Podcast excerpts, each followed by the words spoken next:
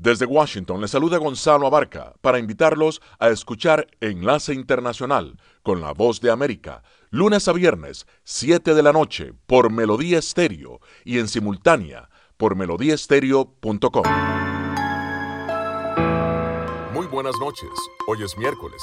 Les saluda Gonzalo Abarca.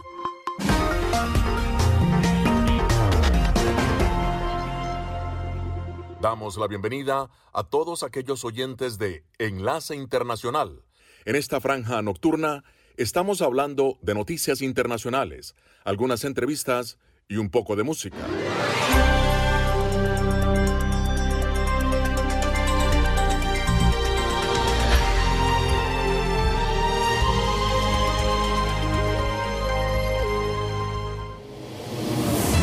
Y ahora nos vamos a la sala de redacción de La Voz de América. El economista costarricense José Manuel Salazar Kirinash asumió esta semana como nuevo secretario ejecutivo de la Comisión Económica para América Latina y el Caribe, la CEPAL, cargo para el que fue designado el primero de septiembre de 2022 por el secretario general de las Naciones Unidas, Antonio Guterres. El nuevo secretario ejecutivo de la CEPAL sucede en el cargo a la diplomática mexicana Alicia Bárcena Ibarra, quien culminó su gestión el 31 de marzo luego de casi 14 años al mando de la Comisión regional. A tiempo de hacer el anuncio, el secretario Guterres dijo textualmente, entusiasta de las políticas públicas y del desarrollo económico, el señor Salazar aporta al cargo un profundo conocimiento del desarrollo y un interés y una pasión de toda la vida por el análisis, el diseño, la implementación y la evaluación de políticas para promover el desarrollo económico, social y político. El nuevo secretario ejecutivo de la CEPAL fue ministro de Comercio Exterior de Costa Rica de 1997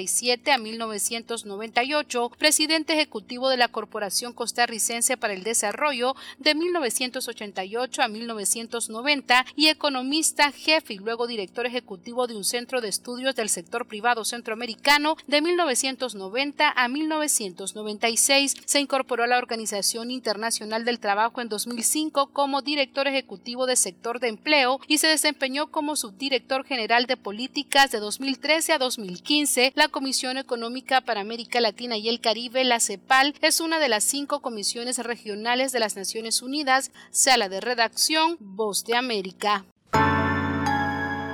Escuchan Enlace Internacional con la Voz de América por Melodía Estéreo y melodíaestéreo.com.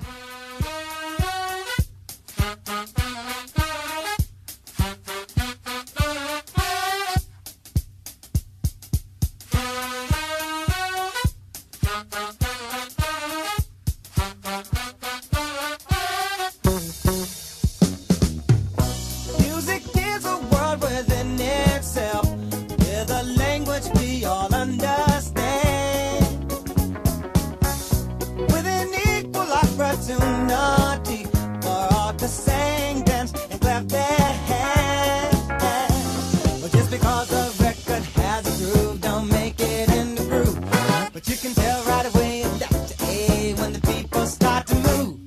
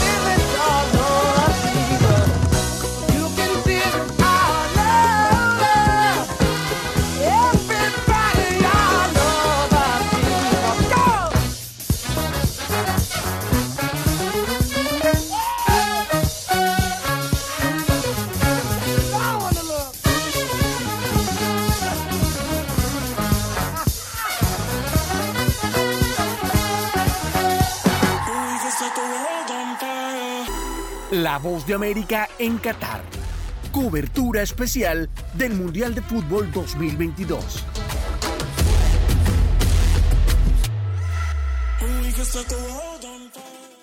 Esta vez desde uno de los Dow Boats, que son uno de los botes que se utilizaban hace muchos años para recoger las perlas del fondo del mar y para la pesca artesanal, que era en base la cultura de los cataríes. De eso subsistían, de eso vivían cuando esto todavía era una península casi desértica. Pues bien, uno puede tomar uno de estos botes mientras me acompaña el la música de las olas que van pegando junto al bote, uno puede tomar uno de estos botes cerca de unos 20 dólares por persona. Es una hora entera que pasea por el Golfo Pérsico y lo lleva desde la zona donde está enclavada el monumento de la perla, que justamente recuerda a aquella cultura que tenían los cataríes para su economía básica, hasta la otra punta del Corniche, que son 7 kilómetros, en donde primero es una zona plana y luego comienzan todos los edificios del skyline que ya es famoso en el mundo que han levantado en los últimos años los cataríes. Un paseo realmente muy bonito y les recomiendo tomarlo como en esta hora, cuando está cayendo el sol sobre el oeste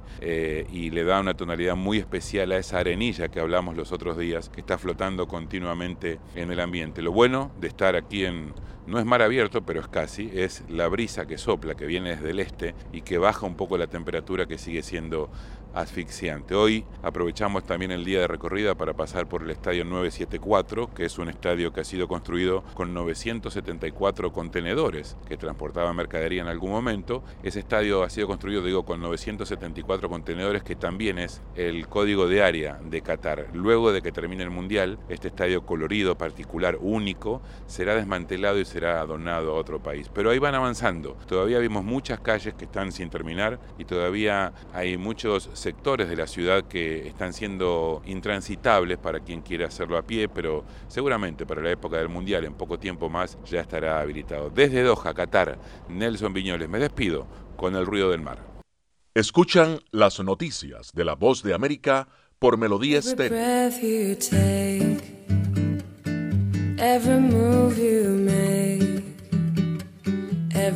Every bound you break, every step you take, I'll be watching you. Every single day, every word you say, every game you play, every night you stay, I'll be watching you.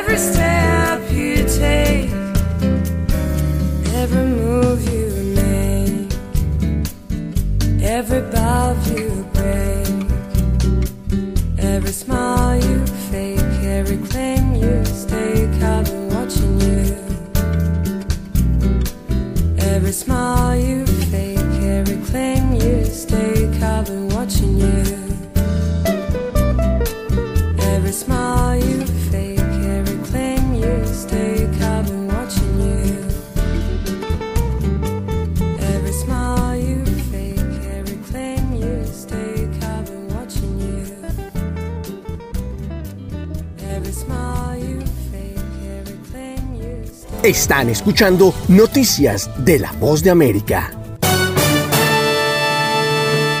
Estados Unidos y sus socios internacionales continúan manteniendo estrechas conversaciones y estudian una respuesta contundente y coordinada frente a las cada vez más habituales pruebas con misiles balísticos del gobierno de Kim Jong-un. El último, este mismo martes, el líder de Pyongyang ordenó lanzar un misil de largo alcance que sobrevoló territorio japonés, obligando a los residentes nipones a resguardarse en refugios bajo tierra. Este lanzamiento supuso un punto de inflexión en la habitual exhibición militar a la que Corea del Norte tiene acostumbrados a sus vecinos asiáticos y a la comunidad internacional. Desde la Casa Blanca, a través de la secretaria de prensa Karine Jean-Pierre, condenaron enérgicamente lo que calificaron como una peligrosa e imprudente decisión de Corea del Norte y denunciaron el peligro que supuso para la seguridad y estabilidad de la región.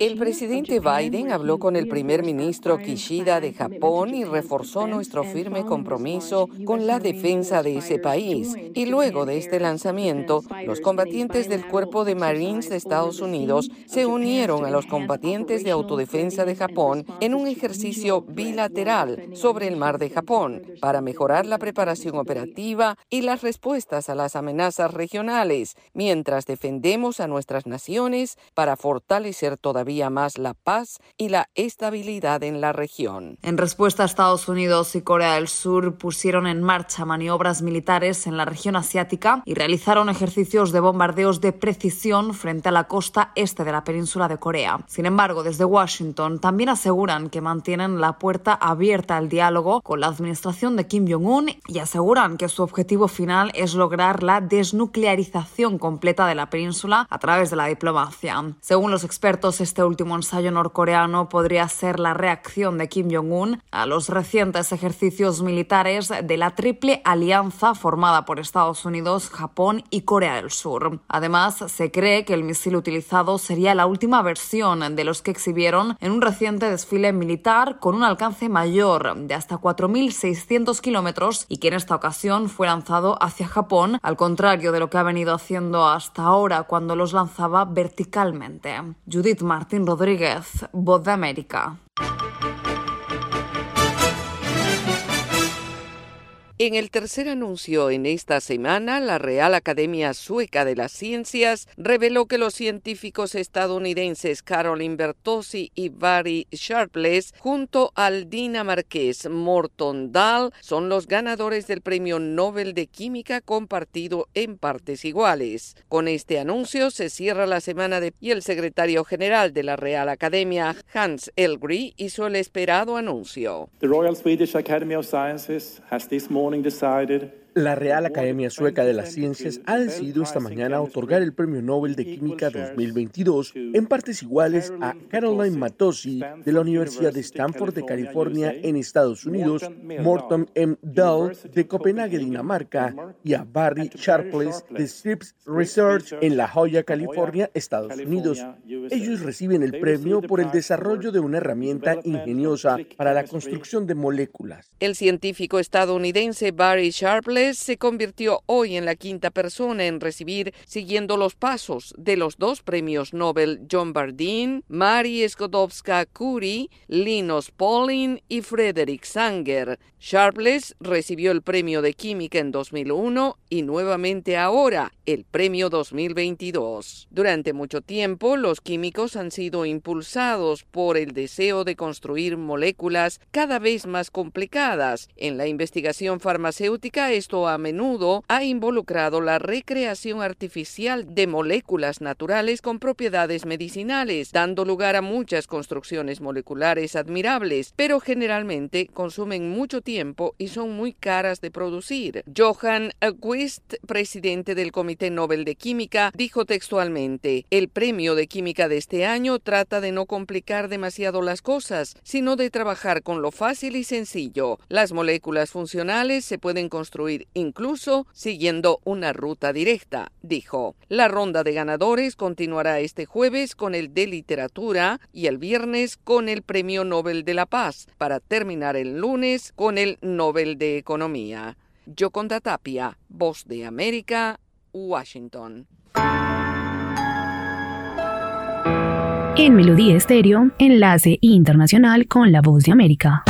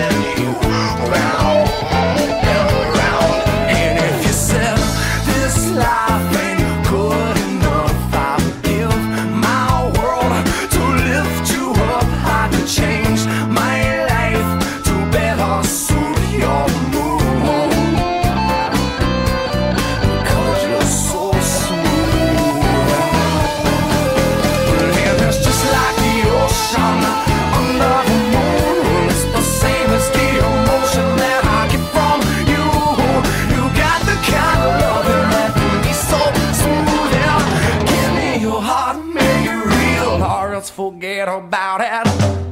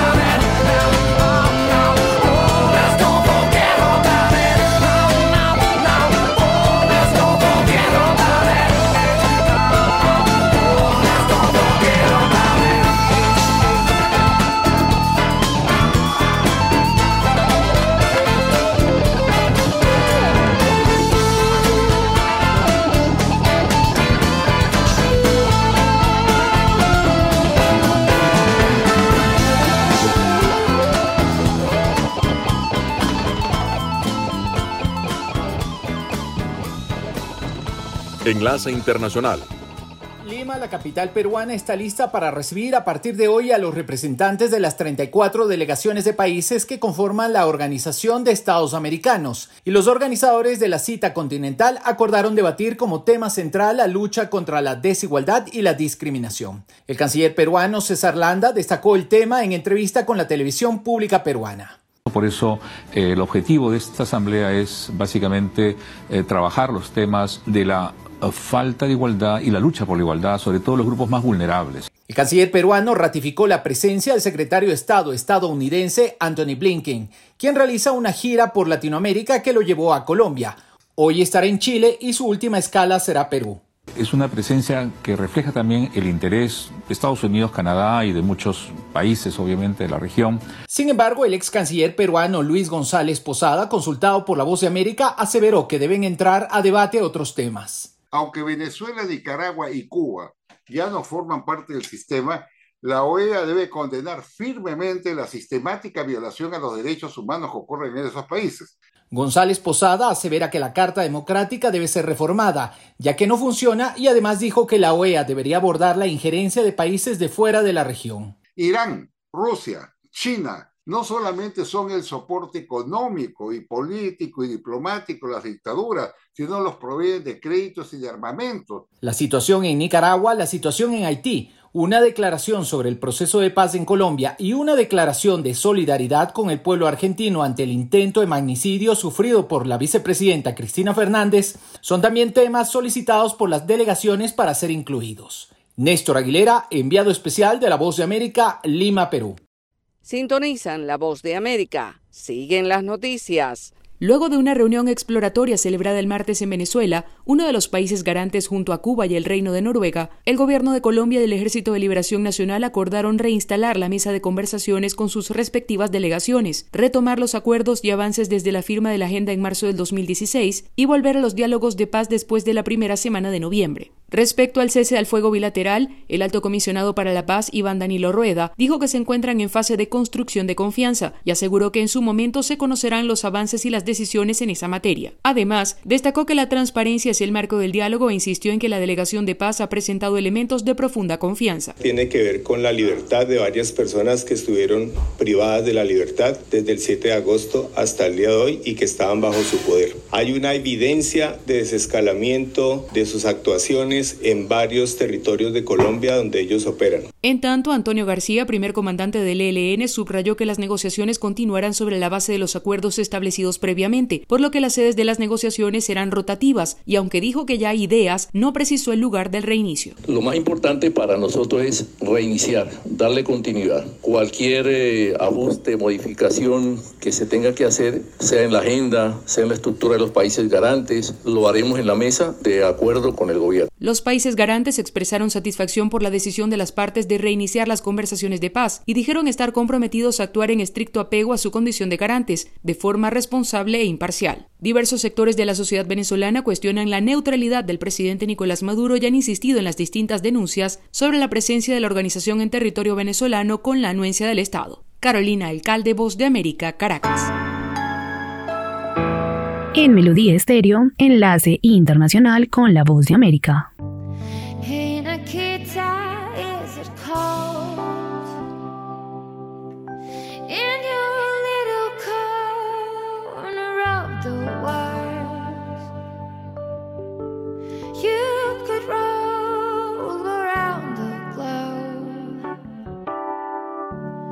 never find a to know.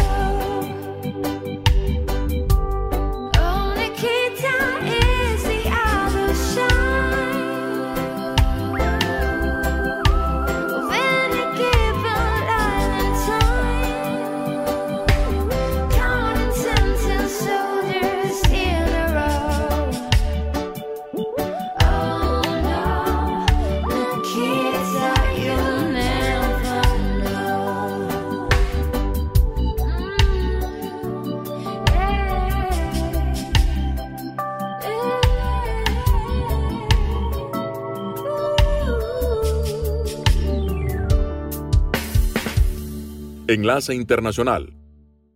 El anuncio conjunto entre el gobierno de Gustavo Petro y la guerrilla del ELN de retomar los diálogos de paz generó esperanza entre los sectores políticos, sociales y económicos del país. Para el investigador en conflicto armado de la Fundación Paz y Reconciliación, Luis Eduardo Celis, es muy positivo que se retome sobre la agenda pactada en las conversaciones que iniciaron en el gobierno del expresidente Juan Manuel Santos. Diseñar un nuevo proceso que a mi modo de ver tiene como referente la agenda ya pactada. No creo que haya que hacerle cambios sustanciales esa agenda, sino más bien darle un encuadre al presente de un nuevo gobierno, el gobierno del presidente Petro, y por supuesto definir dónde se va a trabajar. No obstante, desde el mismo gobierno se reclamó al ELN voluntad y buena fe. El ministro de Defensa, Iván Velázquez, dijo que es necesario que esta guerrilla libere los secuestrados y abandone las actividades ilícitas. Debe terminar sus actividades ilícitas y entre esas debe entregar las personas que tenga en su poder. Entre tanto, Monseñor Héctor Fabio Henao, presidente de la Conferencia Episcopal Colombiana, señaló que será fundamental la participación de las comunidades en las conversaciones de paz que se retoman con el ELN. Esta es una negociación que va a tener como uno de sus pilares la participación ciudadana de comunidades a lo largo de todo el país. Y para ello seguramente se van a definir unos mecanismos concretos. Por su parte, Pastor Alape, uno de los excomandantes de la extinta guerrilla de la FARC, saludó el reinicio de las conversaciones y pidió que el cese al fuego con la guerrilla del ELN incluya el compromiso de esa organización de parar las afectaciones al medio ambiente. Manuel Arias Naranjo, Voz de América, Colombia.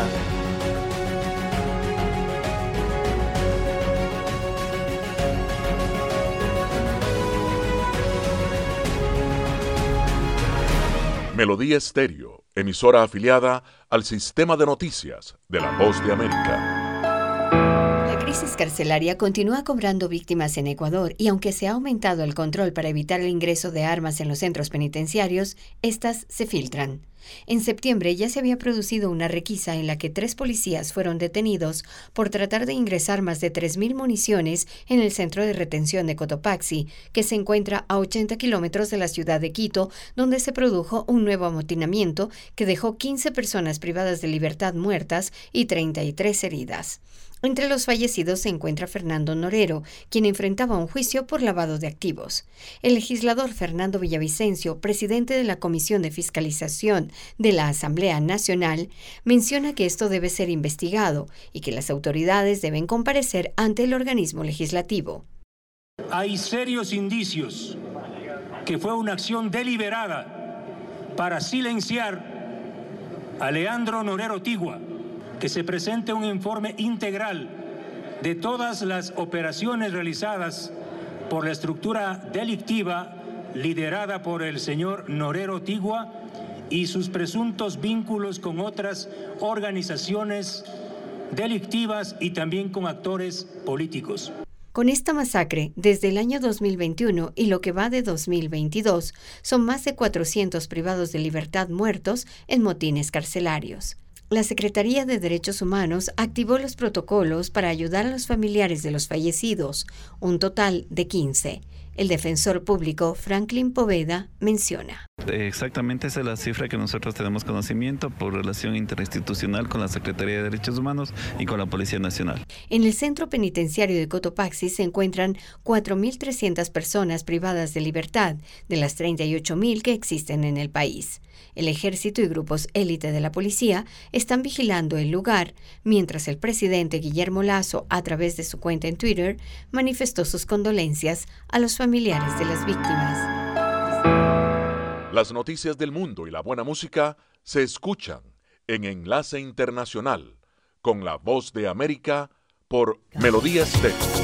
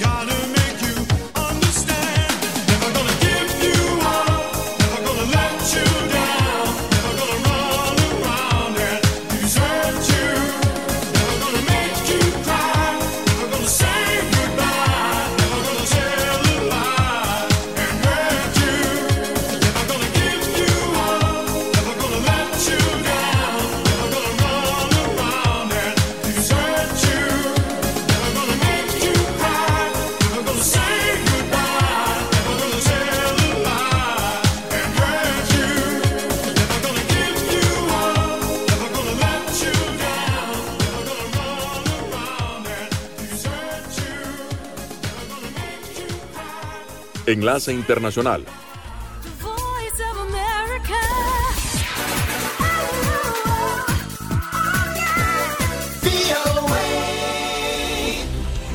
En el béisbol de grandes ligas, Aaron Judge hizo simplemente un swing preciso y poderoso, luego sonrió mientras trotaba por las bases. Cuando estaba por completar la vuelta, sus compañeros se alejaron un poco para que pisara el plato en solitario. Al fin, el toletero de los Yankees tenía el récord para sí solo. Judge sacudió su sexagésimo segundo home run de la temporada para romper el récord de la Liga Americana que Roger Maris impuso hace 61 años, también con Nueva York, y que muchos siguen considerando la marca genuina por haberse conseguido limpiamente. Es un gran alivio, comentó George. Todos pueden finalmente sentarse en sus asientos y mirar el juego. Ha sido divertido hasta ahora tener esta oportunidad de que mi nombre esté con los de la gente tan grande como Roger Maris, Babe Ruth y todos ellos. Es increíble, decía. Y Ucrania se unirá a la candidatura de España y Portugal para albergar la Copa Mundial de Fútbol en 2030. Una persona al tanto de estos planes informó que el anuncio será formalizado el, día de hoy, miércoles, en la sede de la UEFA en Nyon, Suiza. España y Portugal llevan más de tres años trabajando en su candidatura conjunta. La persona pidió no ser identificada. El presidente de la Federación Ucraniana de Fútbol, Andriy Pavelko, confirmó que viajará a Suiza para el anuncio, pero declinó revelar detalles sobre el proyecto. El diario británico The Times de Londres fue el primer medio en informar que Ucrania se uniría a la candidatura de España y Portugal. Ucrania fue con sede del Campeonato Europeo de 2012 en cuatro ciudades, incluyendo Donetsk y Yarkov, ciudades ocupadas. Henry Llanos, Voz de América.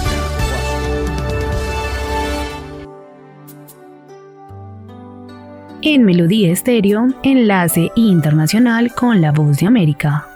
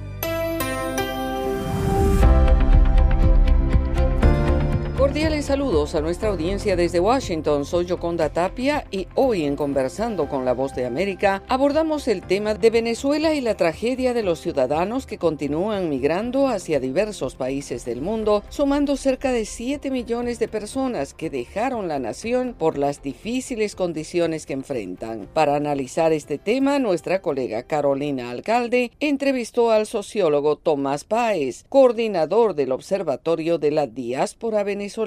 Estamos hablando de que entre 1.200 1.400 personas eh, salen día, diariamente de Venezuela. El primer acto de xenofobia en contra de los venezolanos se produce en Venezuela, lo produce el gobierno venezolano. La diáspora que hoy representa eso, veintitanto por ciento de la población del país, no existe para el gobierno de Venezuela. No solamente no existe porque no existen los datos, sino que el señor Maduro en, do, en el año 2018 dijo Naciones Unidas, palabras textuales, la diáspora no existe. Eso lo dijo. Es decir, eso es desconocer la existencia, es invisibilizar y no hay peor acto de xenofobia que el desconocimiento del otro, ¿no? Eh, entonces ese es el primer dato. El segundo dato es quien genera los problemas de indocumentación es Venezuela, no son los otros países. Los venezolanos no tienen cédula de identidad, les cuesta obtenerla, les cuesta obtenerla. De hecho, hay miles de niños apátridas que no tienen patria. Solo en Colombia hubo un momento, y nosotros, a mí me tocó ahorita estar en, en Colombia agradeciéndole al presidente presidente Duque y al gobierno colombiano, que ha sido una política de Estado, el reconocimiento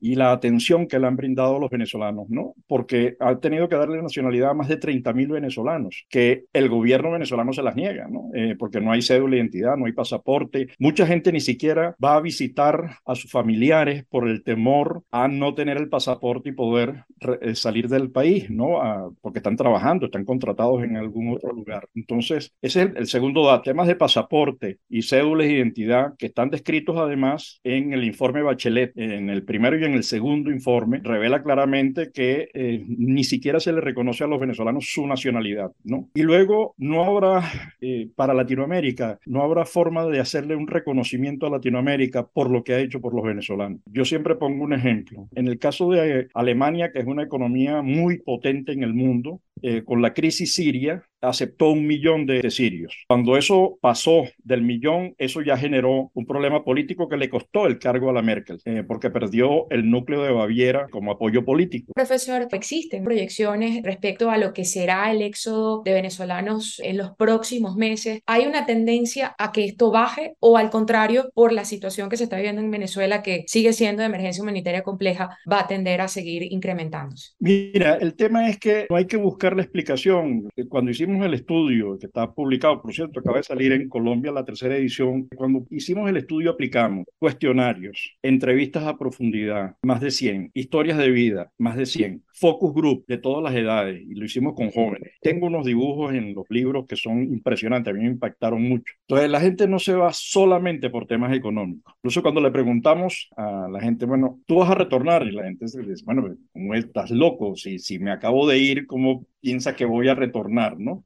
Ajá, pero ¿y si las condiciones cambian, qué harías? Bueno, me lo pensaría, esa es la respuesta, ¿no? Ajá, ¿y qué cosas pedirías que cambiasen? bueno, la primera cosa que pedían era seguridad, que se, se condensa en otra, en otra respuesta eh, eh, muy típica que a mí me impresionaron en, en el trayecto del, del estudio. Yo prefiero despedir a mis hijos en el aeropuerto que en el cementerio.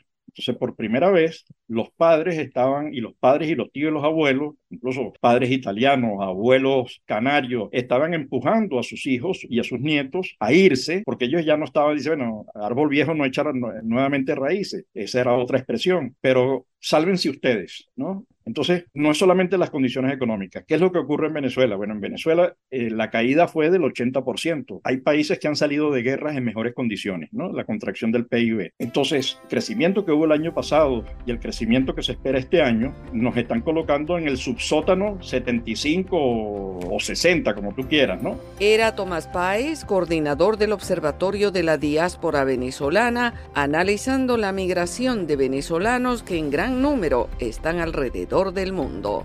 Esto fue Conversando con la Voz de América.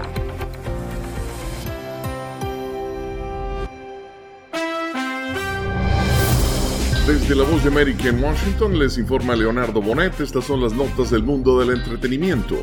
Comenzamos con una triste noticia.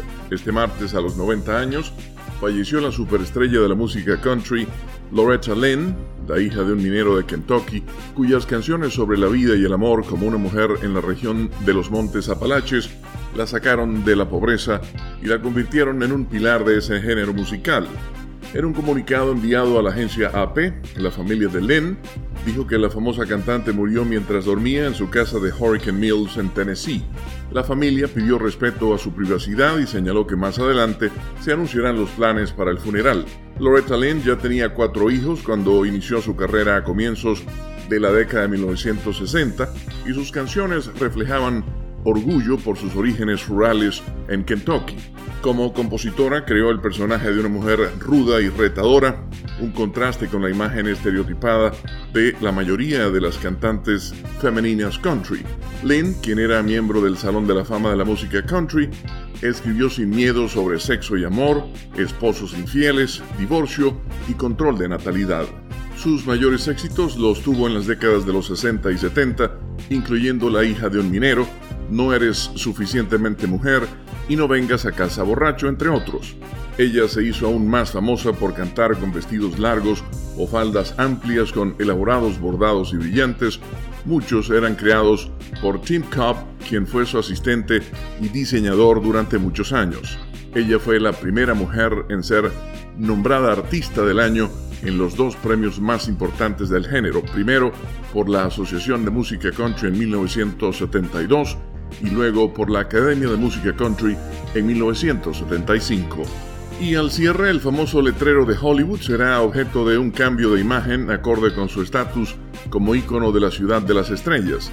Después de un lavado a presión y un poco de eliminación de óxido, los trabajadores comenzaron esta semana a usar 946 litros de pintura blanca mezclada con aceite para que el letrero luzca renovado antes de celebrar su centenario el próximo año.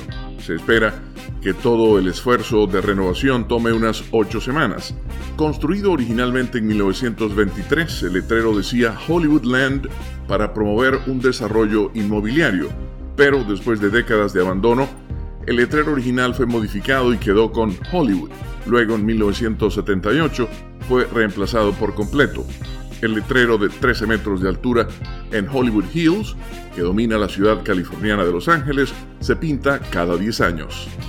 Y hasta aquí las noticias del mundo del entretenimiento desde la voz de América en Washington, les informó Leonardo Bonet.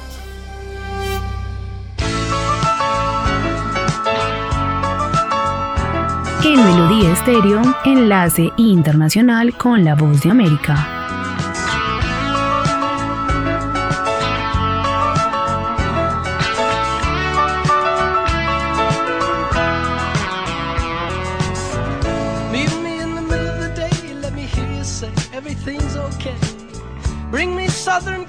From your room. Meet me in the middle of the night, let me hear you say everything's alright. Let me smell the moon in your perfume.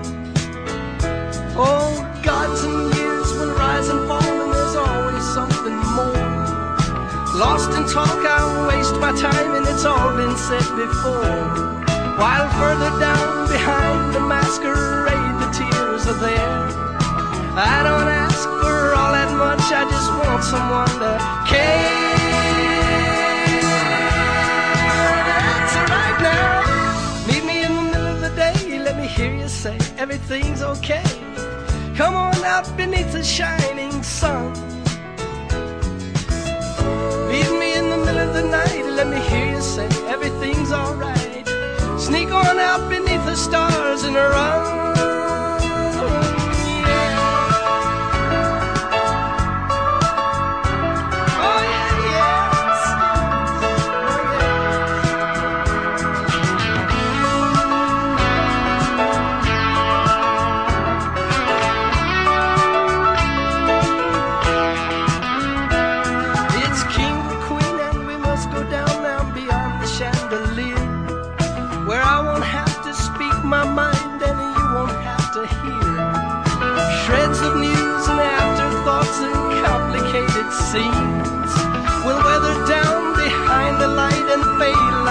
Magazines.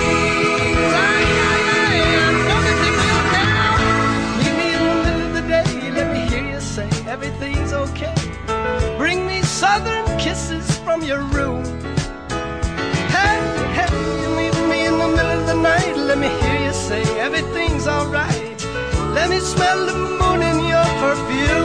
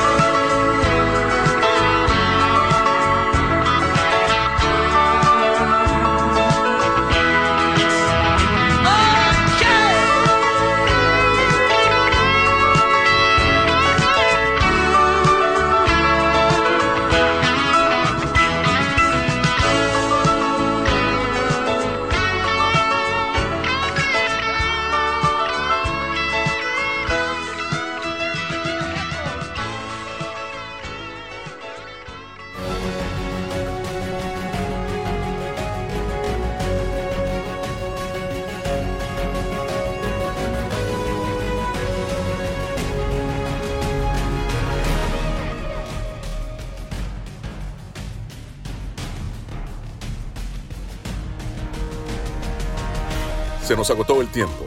Regresamos mañana a un nuevo Enlace Internacional. Gracias por su sintonía.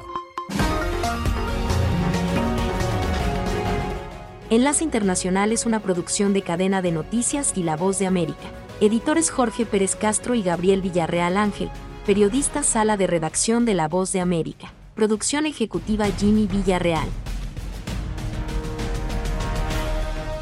Desde Washington les saluda Gonzalo Abarca para invitarlos a escuchar Enlace Internacional con la Voz de América, lunes a viernes, 7 de la noche, por Melodía Estéreo y en simultánea por melodiestereo.com.